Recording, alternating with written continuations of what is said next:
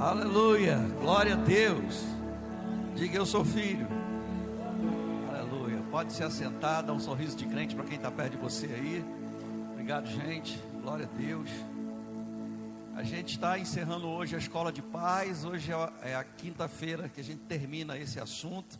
Teremos outros assuntos e voltaremos nesse assunto também sobre paternidade, sobre como honrar pai e mãe é um assunto extremamente importante, é, é a primeira promessa bíblica, ah, com é o primeiro mandamento com promessa, na verdade, na Bíblia, e a gente precisa de fato é, andar nesses princípios. Eu queria começar com você no nosso texto base, que está lá em, em Provérbios, no capítulo 22. A semana passada a gente falou um pouco sobre maturidade, já que a gente precisa ensinar no caminho, treinar os nossos filhos. Maturidade do pai e da mãe é um exemplo que os filhos vão seguir.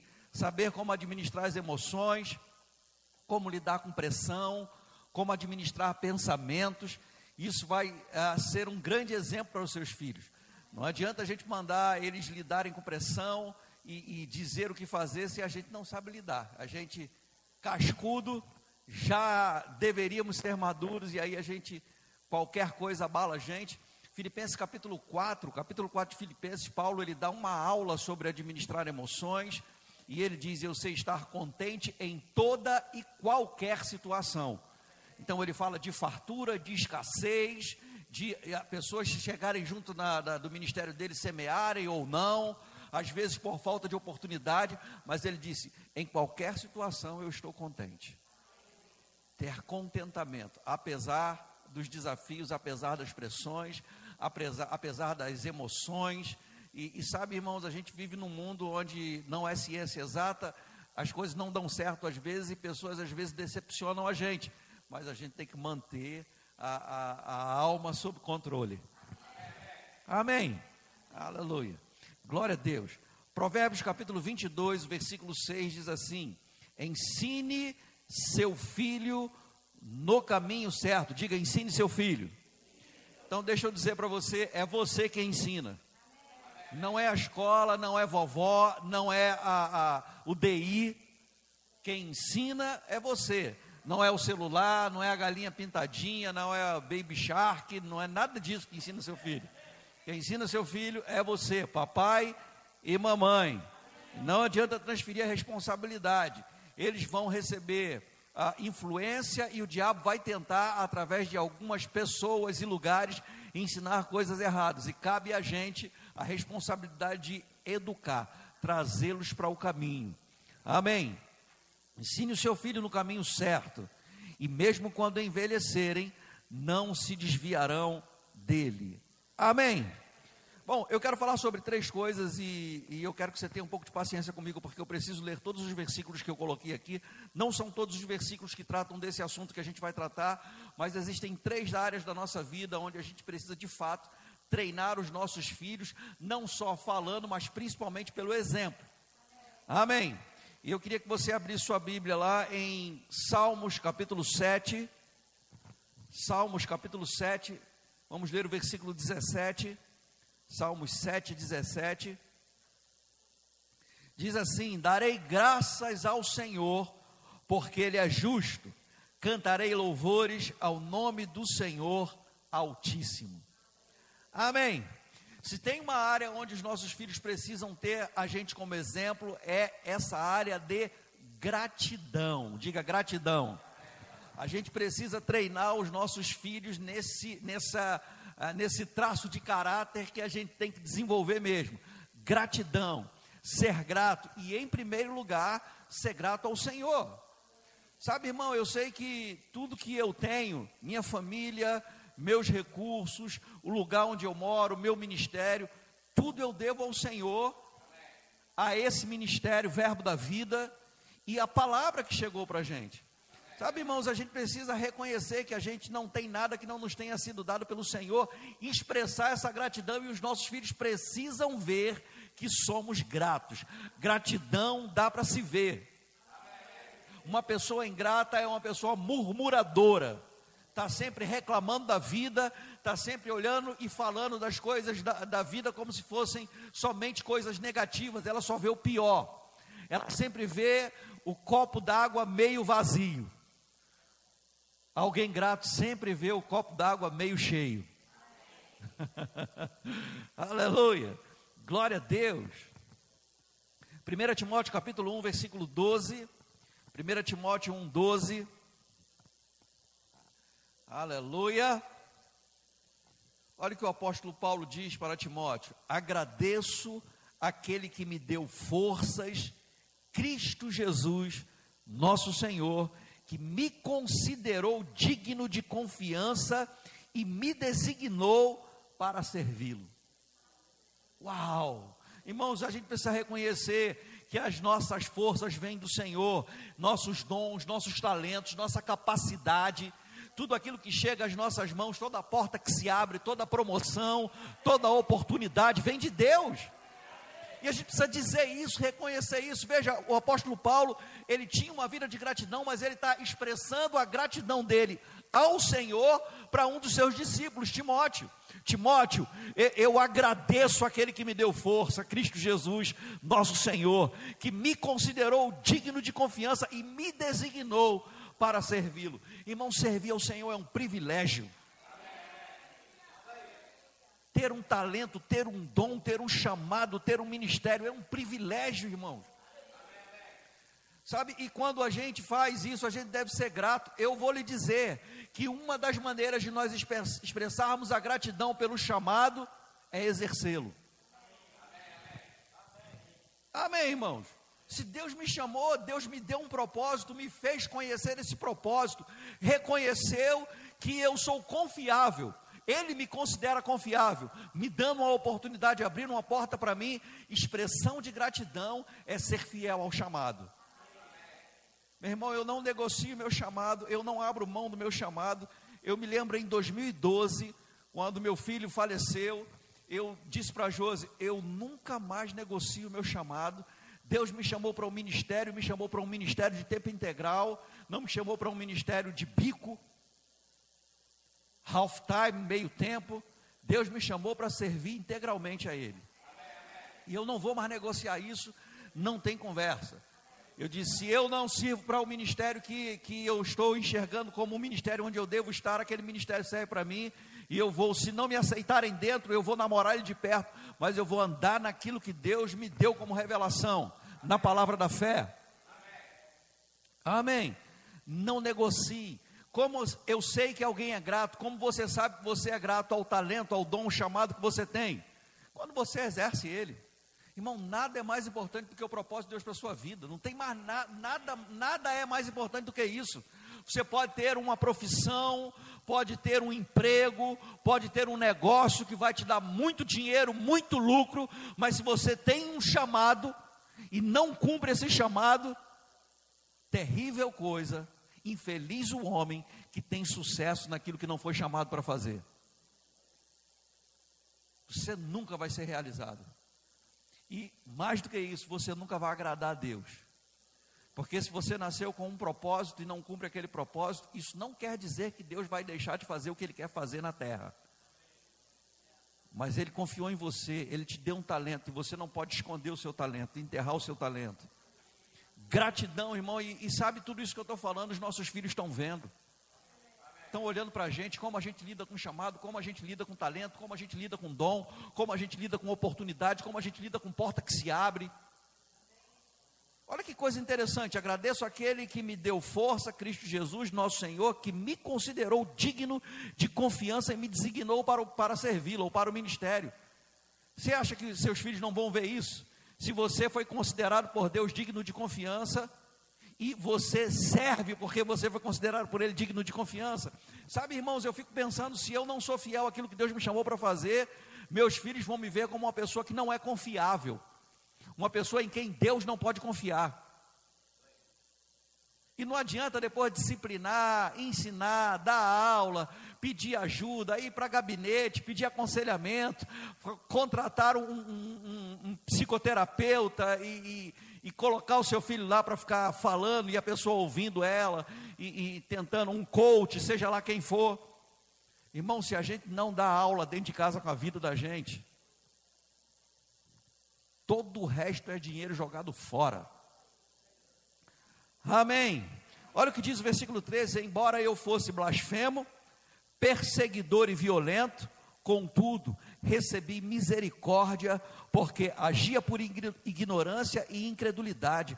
O Senhor fez sua graça transbordar, me encheu da fé e do amor que vem de Cristo Jesus. Irmão, tudo que a gente faz é porque Deus confiou na gente, Ele nos amou primeiro, Ele nos arrancou do império das trevas, nos transportou para o reino do Filho do seu amor. E se eu tenho alcançado coisas, benefícios pela fé, é porque Ele me deu fé. Tudo vem dele, irmão, tudo é por Ele, para Ele. Aleluia. Glória a Deus. Diga gratidão. 1 Coríntios capítulo 1, tem vários versículos que Paulo ah, expressa a gratidão dele pelas igrejas que ele começou, pelas igrejas que ele tinha responsabilidade. Mas eu quero ler esse capítulo aqui com você, 1 Coríntios capítulo 1, a partir do versículo 4. Diz assim: Sempre agradeço a meu Deus por vocês, pela graça que Ele lhes tem dado em Cristo Jesus Veja que coisa interessante, irmãos. Eu me lembro, há alguns anos atrás, eu estava, um pastor me procurou, um amigo meu, pessoal, ele estava tendo uma crise no casamento e estava realmente disposto a abandonar a esposa. E ele me comunicou isso e eu passei, eu disse, vamos sair junto, e a gente saiu, ele tinha uma rotina de trabalho, e eu passei aquele dia com ele, e nem quero expô-lo, eu só quero é, dar esse pano de fundo para falar algo que ele me contou que me marcou. E ele estava muito chateado com a esposa, estava tendo algumas crises. Graças a Deus, irmãos, isso se resolveu. Eles são bem casados.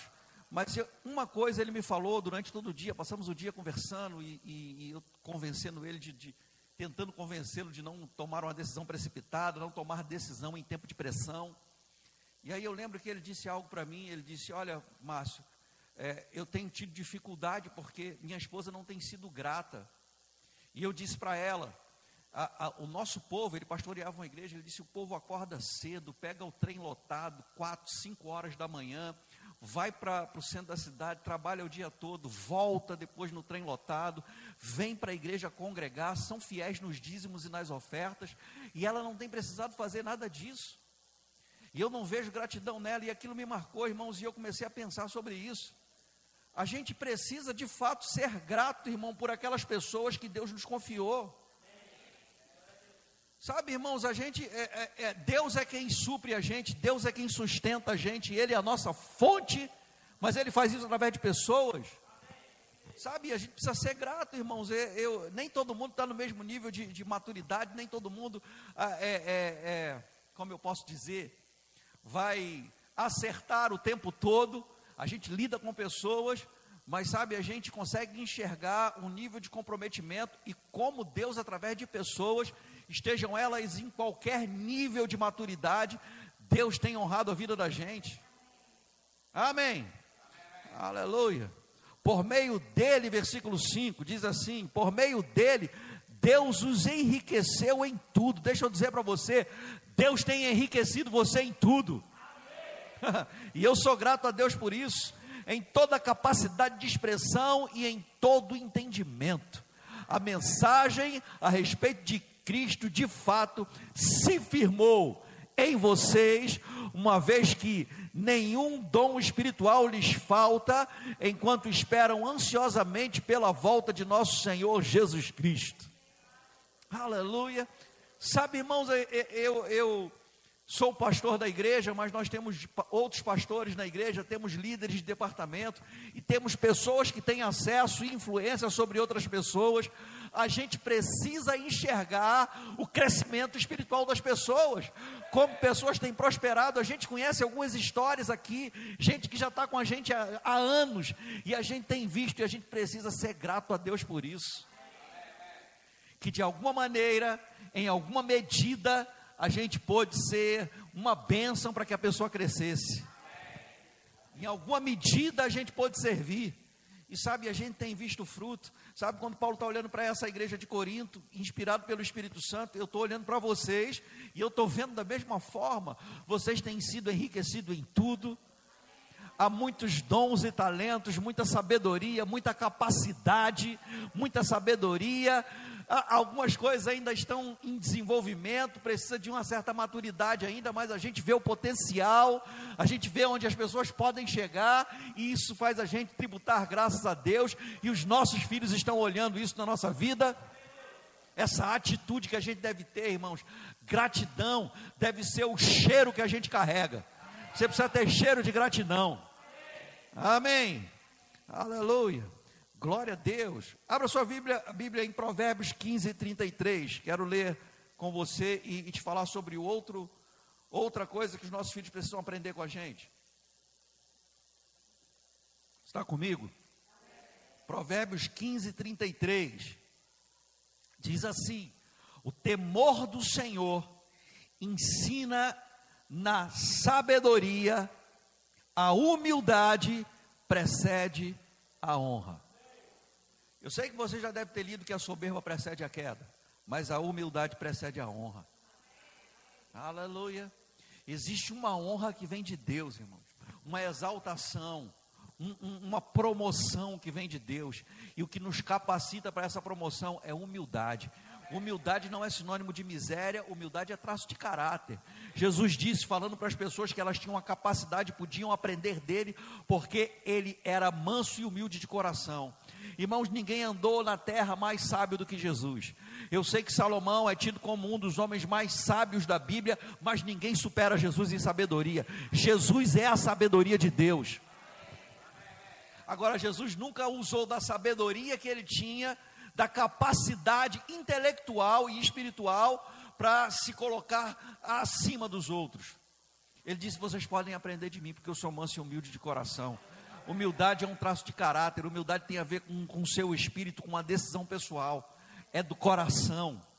Amém. E seus filhos estão vendo isso, irmãos. Tem pessoas que são, eh, se acham especialistas em todas as coisas que conhece sobre tudo. Irmãos, a gente não sabe tudo, a gente continua aprendendo. Deixa eu te dizer, até as 24 matérias do Rema, você que é graduado do Rema, escola de missões, escola de ministro, você precisa continuar estudando. A gente não sabe tudo, irmãos. A gente está aprendendo e tem coisas que os nossos filhos podem nos ensinar. Sabe quando a, a, um, um filho pede um conselho, quer saber de alguma coisa, a gente não tem todas as respostas, mas a gente tem a capacidade de pedir ajuda. Mas se a pessoa não tem humildade, ela nunca vai conseguir. Sabe uma das coisas que eu tenho visto e eu conheço, é, tenho passado pela minha vida algumas pessoas assim, o soberbo, ele tem mania de perseguição. Ele acha que todo mundo está olhando para ele, perseguindo ele, todo mundo tem alguma coisa contra ele, todo mundo quer tomar o lugar dele. Não é, não é porque ele tem insegurança, é porque ele se acha melhor do que as pessoas. Então, um soberbo, ele sempre vai achar que o mundo gira em torno dele. Se alguém faz alguma coisa, a pessoa pensa: olha, está fazendo porque eu errei nessa área, ou para me provocar, ou para descontar alguma coisa. Eu me lembro, irmão, há muitos anos atrás, uma vez o Gilson morava em Campo, em Campo Grande, trabalhava na Tijuca, e foi um dia de chuva, irmãos, que teve. A gente tinha uma, um pequeno grupo congregado na minha casa lá em Deodoro. E Gilson, na, a gente não tinha essa facilidade que a gente tem hoje de comunicação. Eu acho que ele tinha esquecido o celular em casa. A gente comunicou ao pessoal que tinha enchido a vila onde eu morava, choveu, choveu muito, estava horrível. E não consegui comunicar com Gilson. Gilson foi, mesmo debaixo de chuva e dessas enchentes, chegou do trabalho lá em casa para a reunião. A gente conversou um pouco.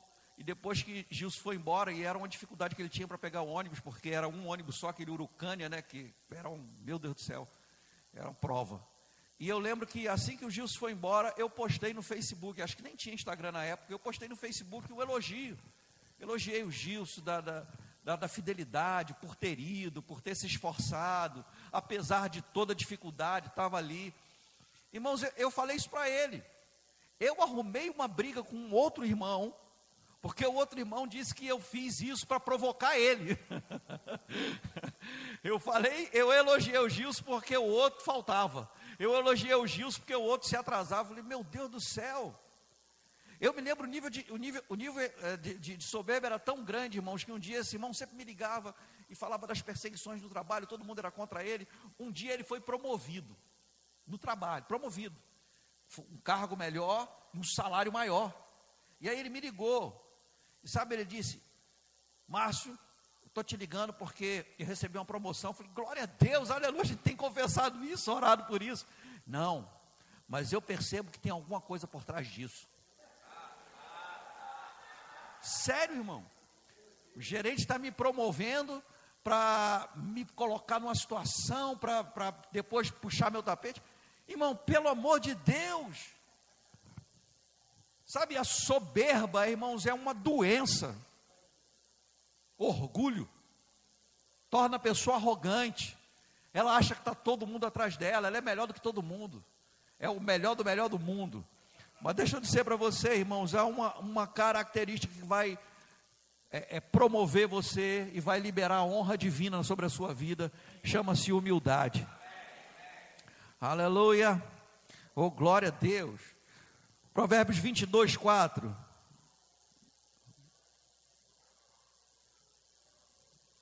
Provérbios 22, 4. A gente viu o 6, olha o que diz o 4.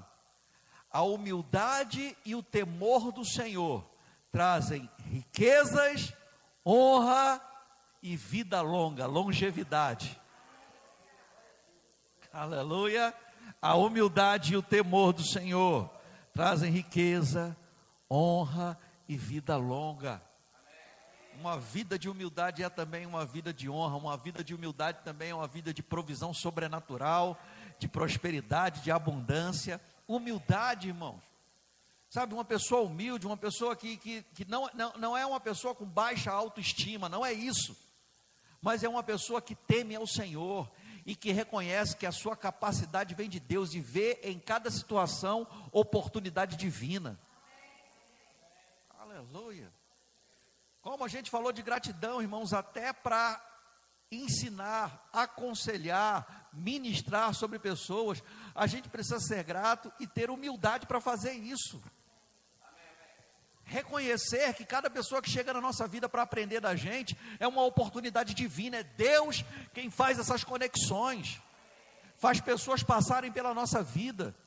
Amém. E os nossos filhos precisam ver isso na gente. Humildade, a gente não sabe de tudo, a gente não sabe tudo, a gente está aprendendo, tem coisa que a gente não sabe. Deixa eu lhe dizer, não tem nada que você não possa aprender, mas você ainda não aprendeu tudo. Qualquer coisa você pode aprender. Você pode dizer para alguém, quando ela te perguntar se você sabe fazer uma determinada coisa, você pode dizer: Eu ainda não sei, mas eu vou aprender. Mas isso não quer dizer que você sabe tudo. A gente não sabe tudo, irmãos. A gente precisa ouvir as pessoas. Tem gente que conhece mais sobre determinados assuntos do que a gente, ainda que a gente conheça alguma coisa sobre aquele assunto.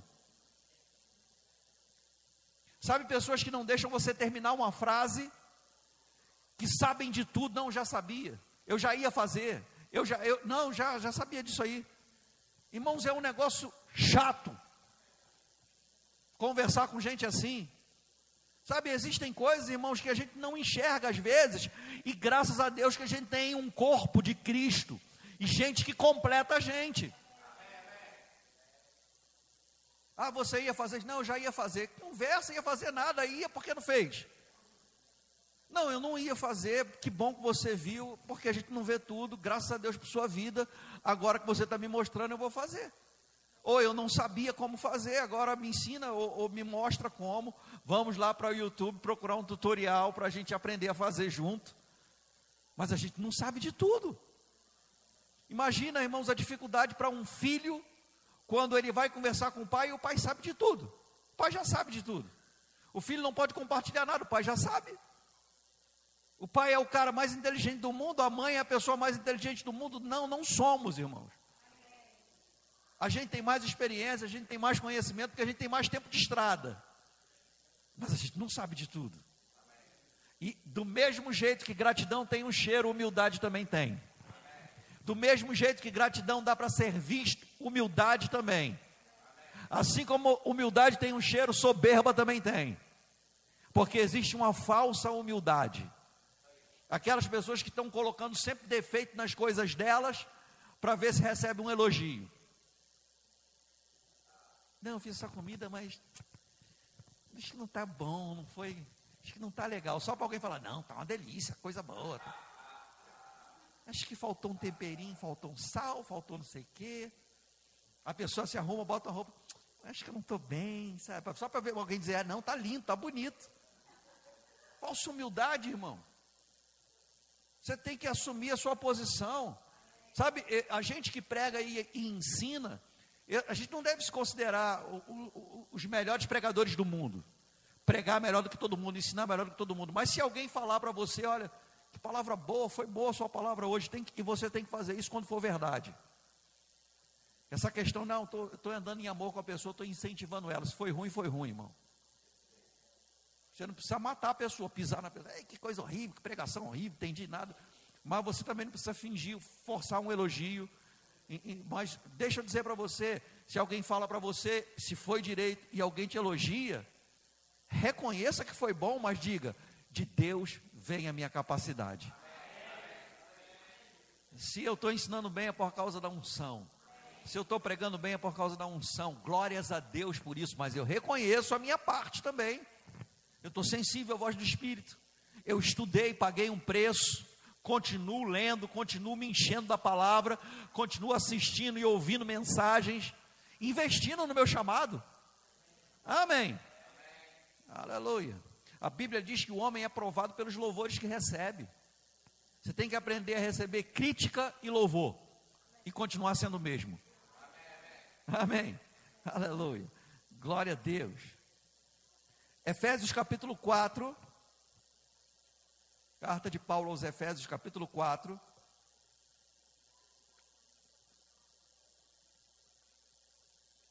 Vamos ler a partir do versículo 1, diz assim: Portanto, como prisioneiro no Senhor, suplico-lhes que vivam de modo digno do chamado que receberam. Uau! Viva de modo digno do chamado. Irmão, a gente vive a partir do propósito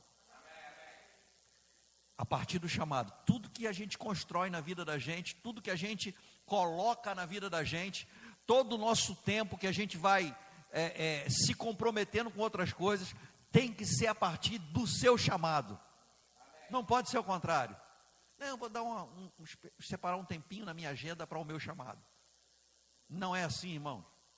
Amém.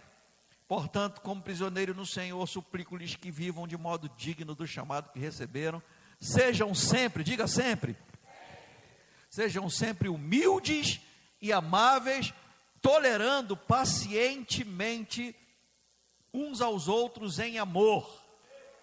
Isso quer dizer andando no fruto do Espírito com os outros irmãos.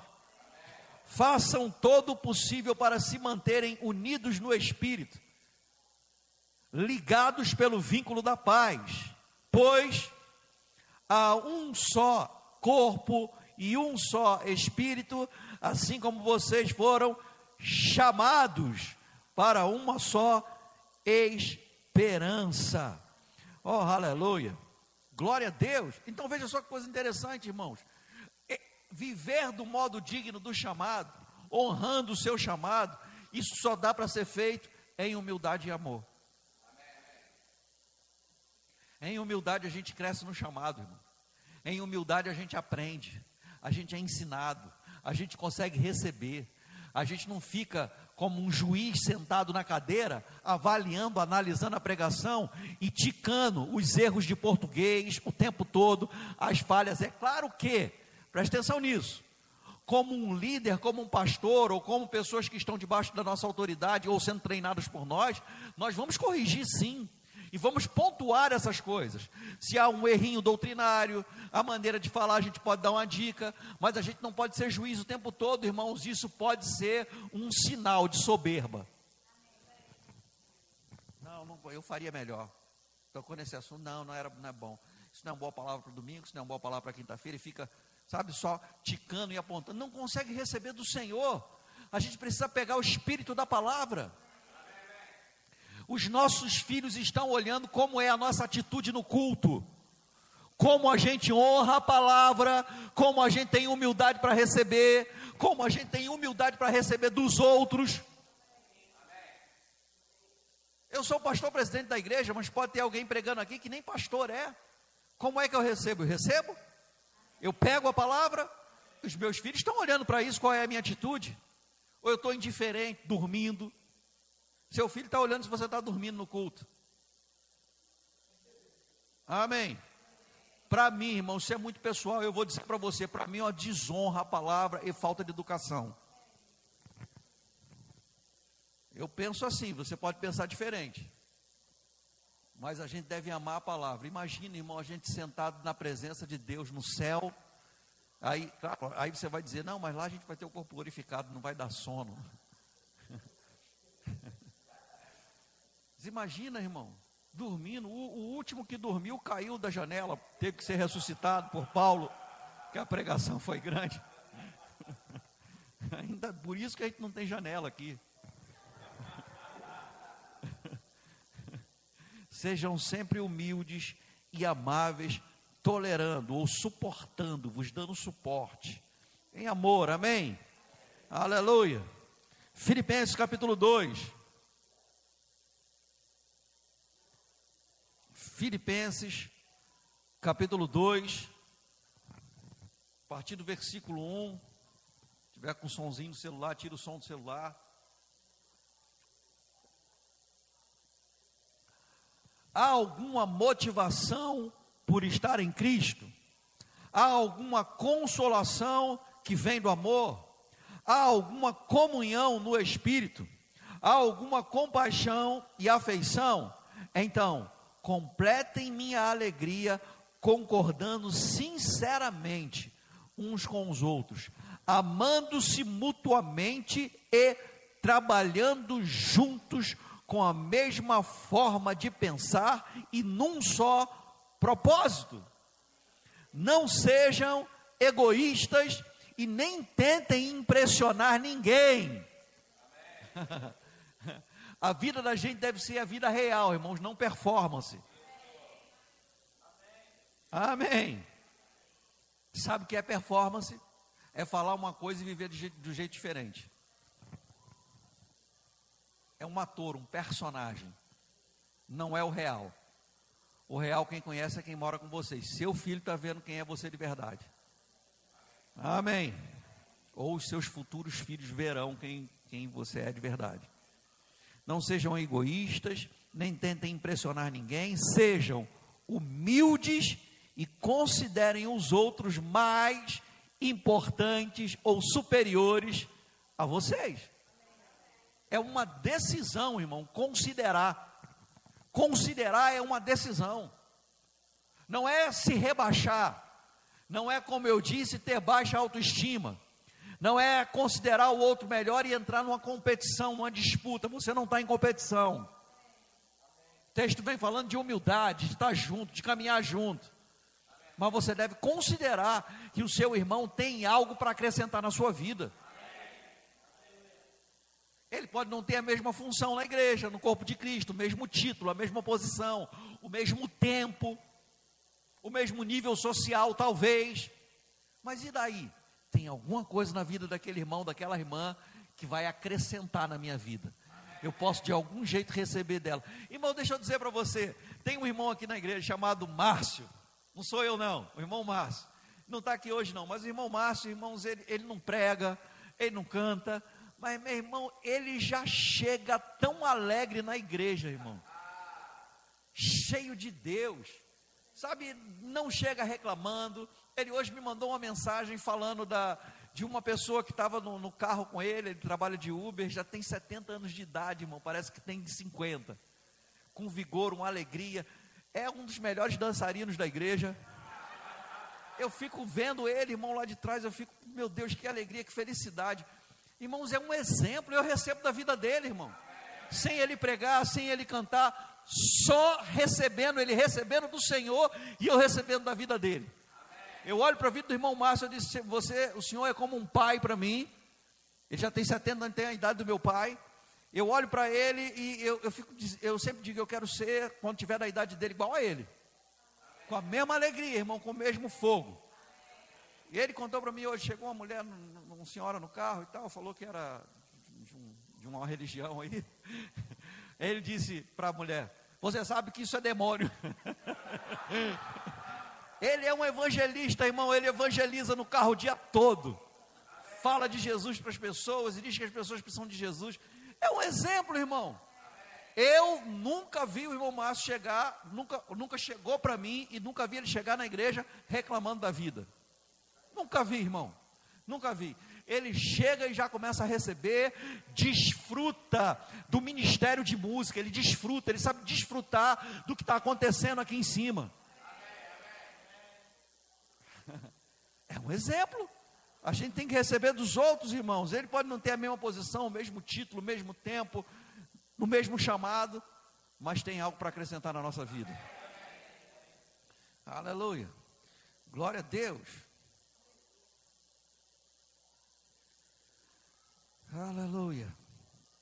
Deixa eu ler novamente o versículo 3. Não sejam egoístas e nem tentem impressionar ninguém, sejam humildes e considerem uns aos outros, uns aos outros mais, mais importante que vocês. Não procurem apenas os próprios interesses, mas preocupem-se também com os interesses alheios. Isso é humildade. Irmãos, tudo que a gente faz vai afetar outras pessoas. E a nossa relação com os outros também é um treinamento para os nossos filhos.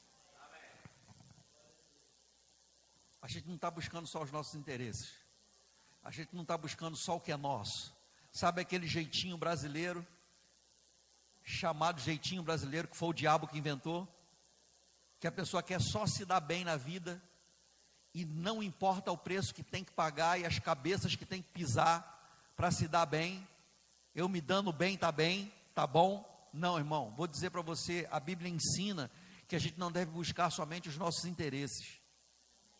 O irmão estava falando comigo quando eu estava morando na outra casa e mudou o trânsito ali e me prejudicou um pouco para vir para a igreja.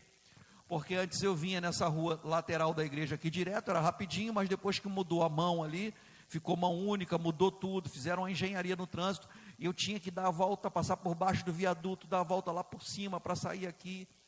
Irmãos, eu gastava mais combustível e mais tempo. Mas eu vi que melhorou para as pessoas que ficaram, ficavam presas no engarrafamento muito tempo. Então, quando o irmão falou isso para mim, eu disse: eu, eu, demoro um pouco mais, mas eu não fui prejudicado, porque a, o fluxo do trânsito melhorou. E importa, irmãos, que melhore para todo mundo, não apenas para uma pessoa. Eu não me senti prejudicado com isso, eu não me sinto prejudicado. E aí, sabe o que aconteceu? Agora que eu mudei de endereço, me facilitou mais ainda. Que eu chego mais rápido. Então, irmão, não tem que reclamar. Você precisa considerar, isso é um traço de humildade. Considerar que às vezes pode até parecer prejuízo, mas não é quando o outro é beneficiado. Você se alegra com o outro. Não foi bom para mim, eu tive aparentemente um prejuízo, só que está todo mundo sendo beneficiado. Amém. Amém. Aleluia. Glória a Deus. Aleluia. 1 Pedro capítulo 5, primeira carta de Pedro capítulo 5.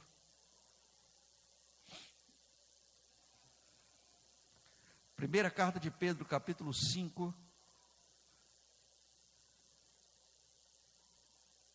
Vamos ler a partir do versículo 5. Diz assim: Da mesma forma, vocês que são mais jovens, quantos são mais jovens aqui? Pelo menos mais jovem que eu, né?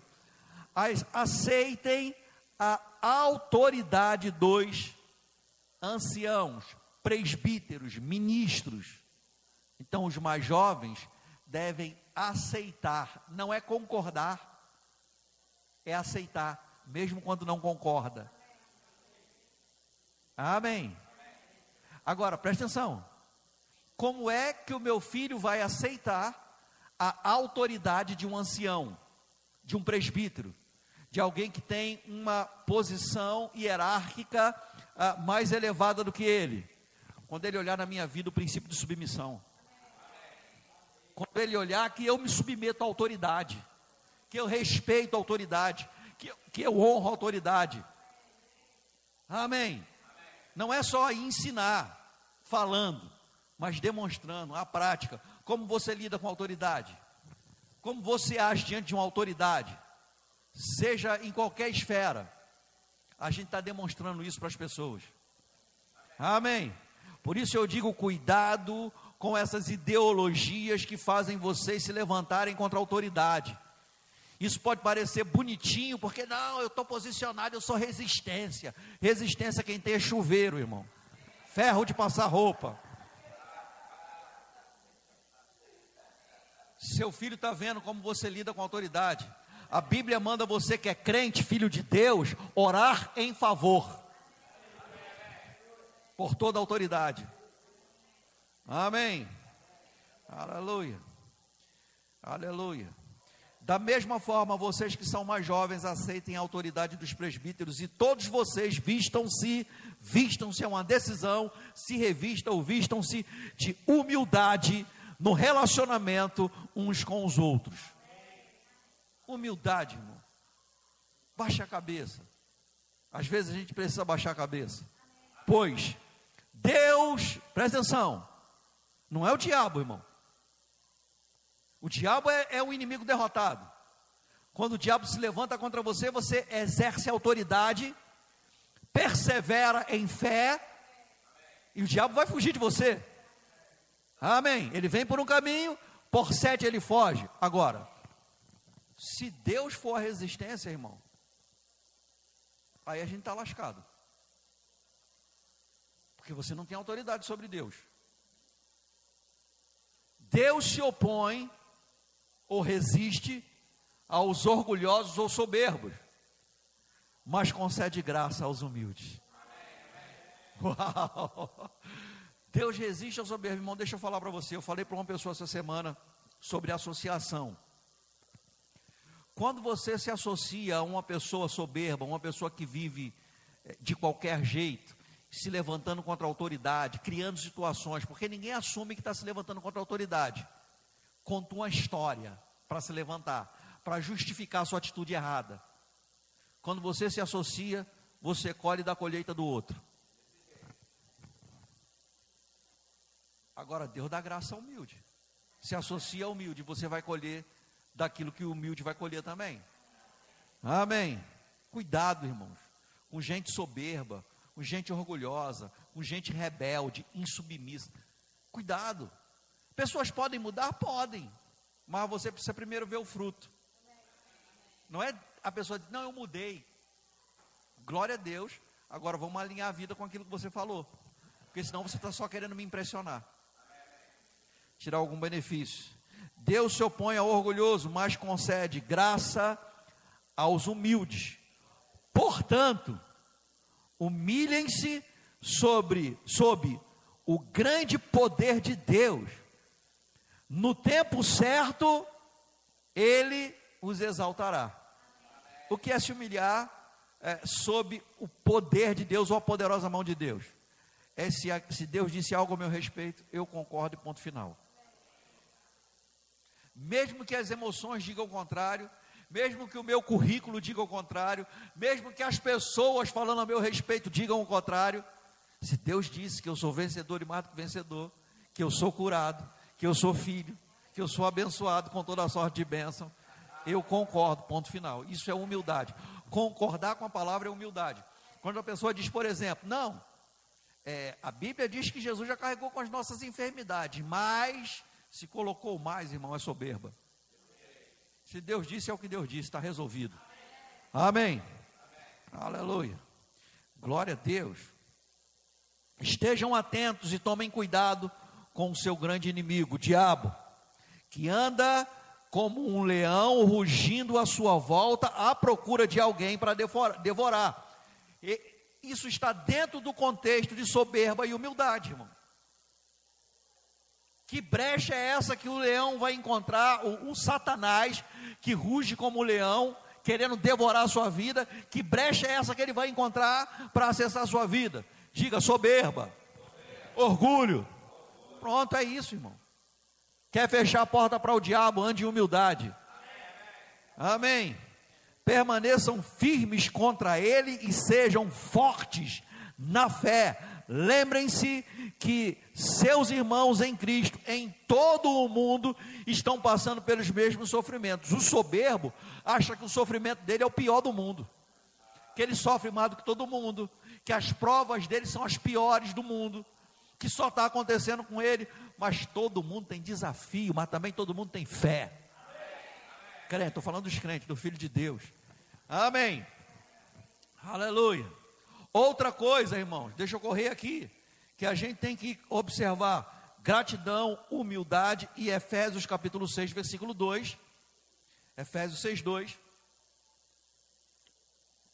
Que diz: honre seu pai e sua mãe. Diga honre seu pai e sua mãe. Irmãos, a, a honra é primeiro para o pai e para a mãe. Seu filho e sua filha, seus filhos, seus futuros filhos vão honrar você quando eles verem você honrando seus pais. Amém. Honre seu pai e sua mãe. Esse é o primeiro mandamento com promessa. Se honrar pai e mãe, tudo lhe irá bem e terá vida longa na terra, longevidade. Amém.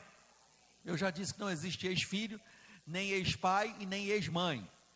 Se seus filhos, é, você os cria, mas você é divorciado, separado, não mora com seu cônjuge, não coloque os seus filhos na guerra. Não fica falando mal do pai ou da mãe dos seus filhos, para que seus filhos fiquem do seu lado. Eles não estão na guerra. Eles precisam honrar pai e mãe para ter longevidade. Se você não quer que seus filhos morram cedo, faça o que a Bíblia manda você fazer. Amém. Aleluia. 1 Timóteo 5,3. Vamos dar uma corridinha aqui. Primeira carta de Paulo a Timóteo, capítulo 5, versículo 3, diz assim: Cuide das viúvas que não tem ninguém para ajudá-las, ou as verdadeiramente viúvas. É, na nova versão atualizada diz: honre as viúvas. Então, deixa eu dizer para você, irmãos, os nossos filhos precisam ver como a gente cuida de quem precisa. Como a gente estende a mão para quem precisa. Amém. Eu, por exemplo, eu não dou dinheiro para cracudo na rua. Nem para bêbado. Porque você vai estar alimentando o mal dele. Mas eu estou sensível ao Espírito Santo para ser guiado. Meus filhos veem como eu dou oferta, uh, ajuda dentro da, da nossa condição para quem está vendendo alguma coisa no trânsito, ou para quem está é, fazendo alguma arte circense no trânsito. Eu acho impressionante alguns. E a gente oferta, mas está fazendo alguma coisa. Não está ali pedindo, não pegou um neném e botou no colo para pedir dinheiro. A gente via lá em Deodoro uma mulher que ela tinha um, um monte de criança que não sei nem se eram filhas dela. Hoje a gente viu crescendo aquelas crianças e ela usava, ela ficava sentada e botava as crianças no ônibus para pegar dinheiro.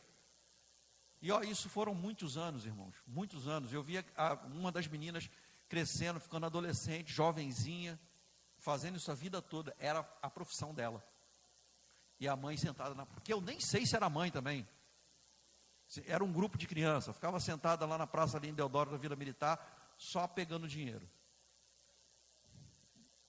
Seja guiado pelo Espírito, mas seu filho precisa ver você é uma pessoa generosa, abençoadora e guiada pelo Espírito nessa área. Amém. Mas eu gosto desse texto. Cuide das viúvas, as verdadeiramente viúvas. Ou seja, de pessoas que realmente precisam de ajuda. Nem todo mundo precisa de ajuda.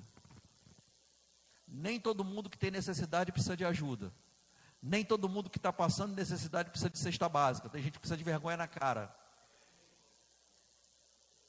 Amém. Bom, vamos lá, você já sabe disso. 2 Timóteo 2,20. Vamos quase acabando. Segunda carta de Paulo a Timóteo, vimos 1 Timóteo, agora vamos para 2 Timóteo, capítulo 2, a partir do versículo 20.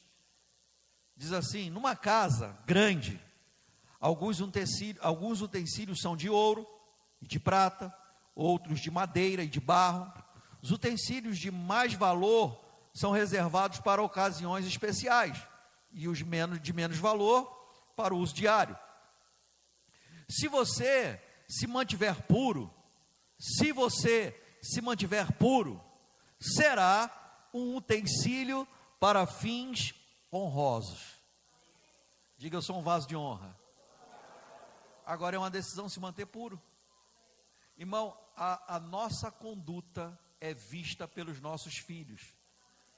A gente precisa treinar os nossos filhos em honra, temor ao Senhor, santidade, pureza, tomando decisões diárias como todo mundo.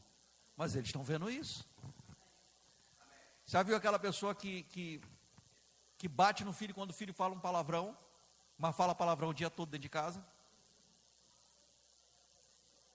Faço o que eu falo, não faz o que eu faço. Não, irmão, a gente tem que dar o exemplo. Amém. Aleluia. Sua vida será limpa e você estará pronto para, para o que o Senhor da casa o, o empregue para toda boa obra. Fuja de tudo que estimule as paixões da juventude, estimula a carne. Em vez disso, busque justiça, fidelidade, amor, paz, na companhia daquele que, que invocam o Senhor com coração puro. As suas amizades, as pessoas que você se relaciona, as pessoas que você andam, vão motivar e ensinar os seus filhos a, a fazer amizade. Qual o tipo de amizade que você tem? Irmão, deixa eu dizer para você: não se associe a alguém que ande no princípio da desonra. Você se tornará um desonroso também. A gente tem uma ideia de, não, é porque a gente tá, tem que andar em amor, a gente tem que cuidar, a gente tem que andar em amor. Você tem que andar em amor com aqueles que são puros. Quem quer viver nessa envergonhice, principalmente nessa área de honra, se você não permitir que o Senhor trate com eles, você vai se colocar entre Deus e o desonroso. E aí, meu irmão, é com você mesmo. Amém. Aleluia, que bom que você concorda. Se não concorda, é desse jeito também. Fuja de tudo que estimule as paixões da juventude e, em vez disso, busque a justiça, a fidelidade amor, paz na, com, na companhia daqueles que invocam ao Senhor com coração puro. Digo mais uma vez: não se envolva em discussões tolas e ignorantes que só servem para gerar brigas.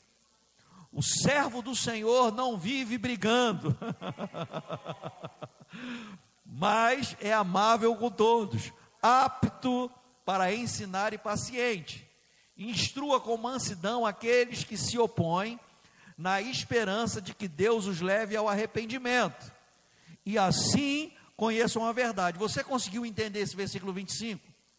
A Bíblia não diz que é para a gente andar junto, diz que é para a gente instruir.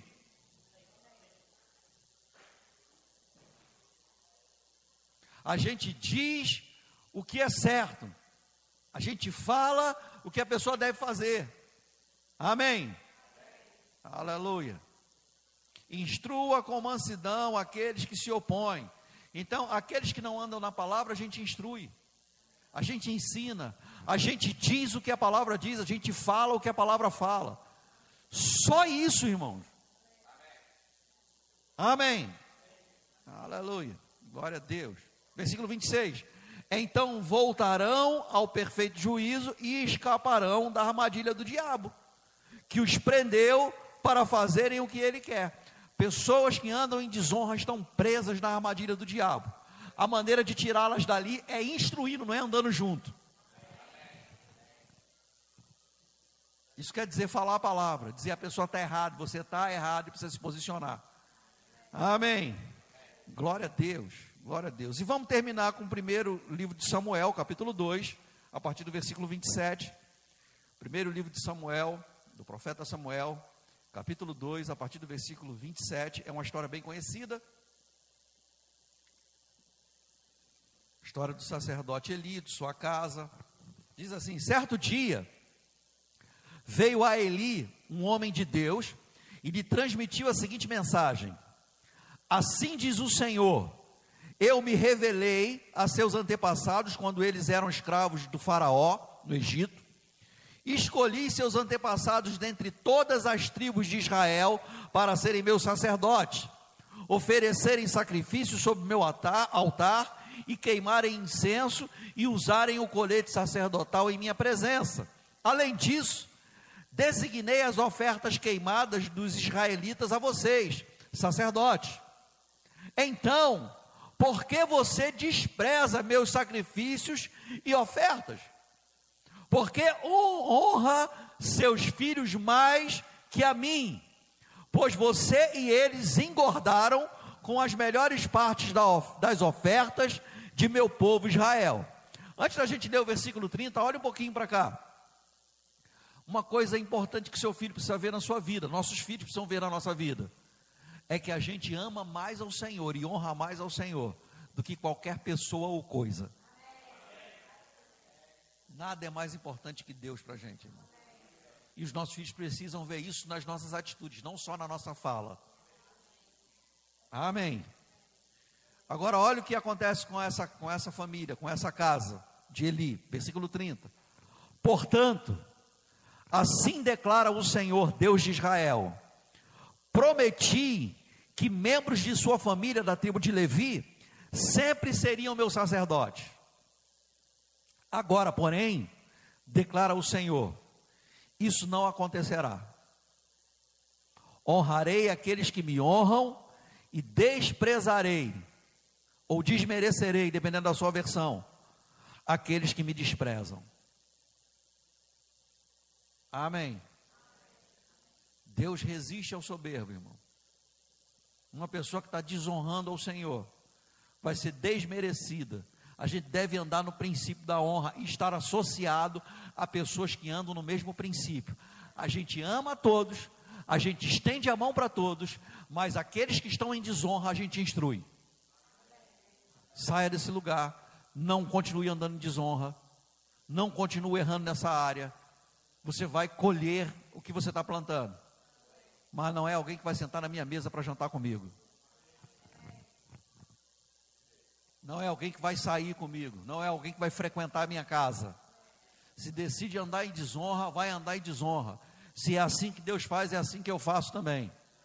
A gente anda com aqueles que servem, clamam e buscam ao Senhor de coração puro não quer nada com Deus, quer desonrar pessoas, quer desonrar a Deus, quer desonrar a palavra, quer desonrar a liderança. Fica no seu lugar de desonra e colhe sozinho. Eu não vou colher junto. Amém. Aleluia. Glória a Deus. Então eu queria que você ficasse de pé. A gente vai orar. E eu quero que você considere isso, irmãos. Marca esses textos e pensa que tudo aquilo que você faz, você está instruindo seus filhos. Se você, ah, não, agora eu já estou na fase de ser vovô e vovó, coopere com os filhos dos outros irmãos da igreja, sendo também um exemplo. A gente sempre vai estar influenciando pessoas, principalmente você, se você tem uma posição de liderança. E quando eu digo posição de liderança, eu não estou falando de um título. Você pode ser alguém que influencia outros sem ter título. Você precisa saber que você não está vivendo só para você ah, meus filhos já estão criados, agora eu posso viver de qualquer jeito. De forma nenhuma. Você tem que continuar dando exemplo. Você tem que continuar sendo uma bênção para o seu irmão que ainda está passando por aquela fase que você já passou, está educando os filhos. Você precisa ser alguém que aquela pessoa que está criando os filhos vai dizer: olha, dá uma olhada, olha, olha a vida do pastor Rogério, olha a vida da irmã Denise, olha a vida do Renato. As pessoas vão ter você como exemplo. Os nossos filhos precisam saber a gente vai dar o testemunho, a gente vai fazer a coisa certa, mas eles precisam saber que tem mais gente certa do que errada. Tem mais gente como referência, como boa referência, do que como referência negativa. Porque a tendência natural da carne é olhar para os maus exemplos. Você vai fazer tudo certinho, seu filho vai dizer: Não, mas tem um pastor, tem uma pessoa, tem um irmão. É o diabo que sugere isso.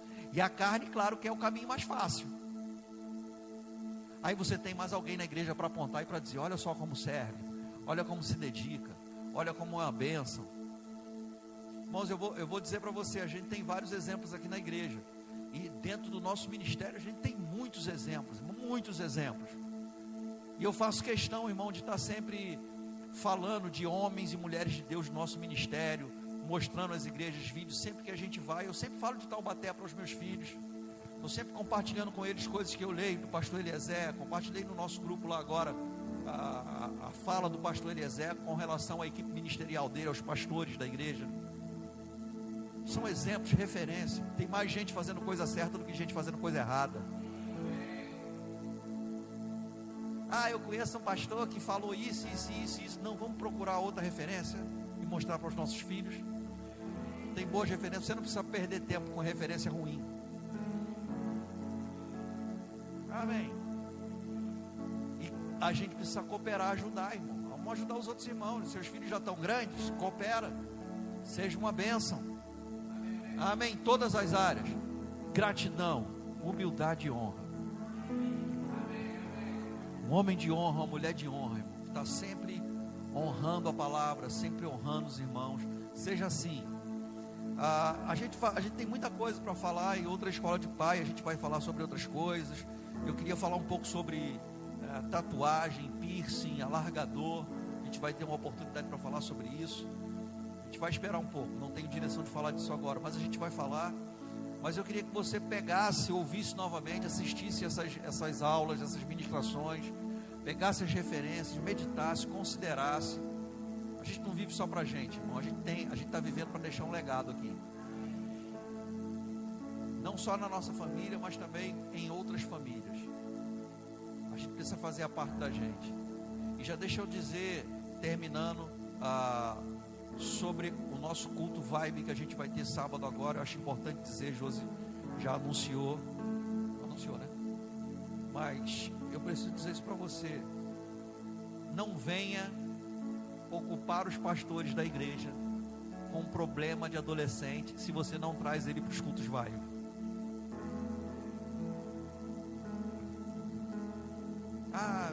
De ansiedade, está com não sei o que, está com.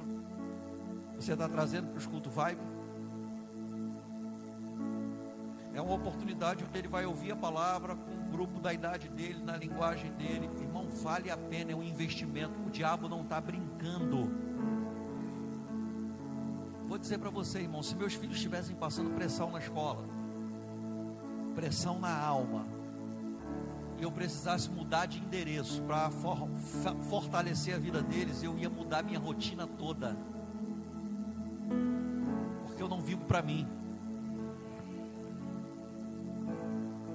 O estava me contando umas coisas que acontecem, situações, às vezes aqui na igreja, às vezes de pessoas do trabalho dela. Irmão, vale a pena mudar a vida para o seu filho receber a palavra. Perseverar, eu vou mudar minha rotina, vou mudar mudar de escola, mudar de amizade. Quando eu nasci de novo, eu recebi a palavra, irmãos, eu fui dependente químico. E eu sei o que me libertou das drogas, foi o poder de Deus, a palavra de Deus. Mas o que me manteve liberto foi me mudar de endereço e sair daqueles relacionamentos de amizade que eu tinha. Deus precisou me separar. Sabe, irmão, eu me lembro, eu sou muito grato ao meu pai por isso. Meu pai ainda não é crente. Mas no começo da minha conversão, eu congregava numa igreja batista, a primeira igreja batista da Vila Aliança, lá em Bangu. Meu pai morava em Vista Alegre. Todo domingo, irmão, sem exceção, todo domingo. Meu pai chegava em casa, lá em, lá em Bangu, sete horas da manhã. Porque o culto de domingo na igreja batista começava às 8 horas tinha uma, tinham classes divididas, depois tinha oração e o culto da manhã. Todo domingo, no começo da minha caminhada, meu pai estava lá em casa, de roupa social, arrumado, para me levar para a igreja, para a gente chegar 8 horas em ponto lá. E ele assistia a aula comigo nas classes dos novos convertidos. Eu sei que o poder de Deus me libertou das trevas, mas o que me firmou, irmão, me manteve firme foi romper com a amizade ter o meu pai do meu lado.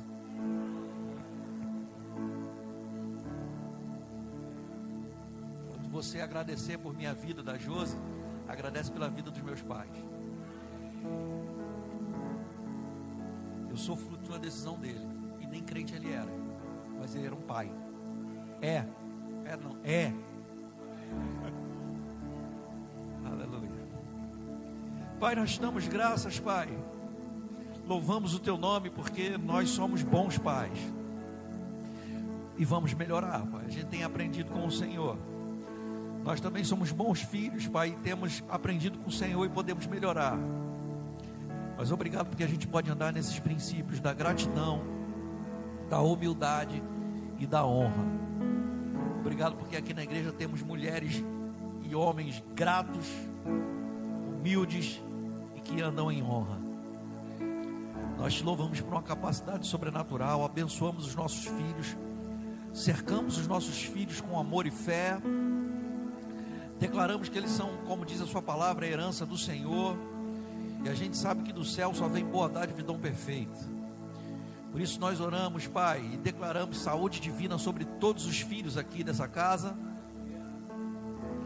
E nós dizemos que o diabo, de, de, dizemos ao diabo: diabo, você não vai arrancar nenhum jovem, adolescente, criança dessa igreja, não vai fazê-los desviar, não vai pressioná-los ao ponto de desanimar, você está proibido de fazer isso em nome de Jesus. oh, aleluia. Nossos filhos não vão tirar a vida, nossos filhos não vão se cortar, nossos filhos não vão ah, é, ter relação sexual antes do casamento, nossos filhos não vão ser influenciados por homossexualismo, por, por professor maconheiro, vão viver livres de drogas. Obrigado, Pai. Nossos filhos estão guardados pelo Senhor vão andar na palavra. Aleluia. Glória a Deus. Amém, irmão. Aleluia. Vai terminar? Posso terminar? Vai passar um vídeo, né? Então senta um pouquinho, tem um vídeo para passar. Bem rápido.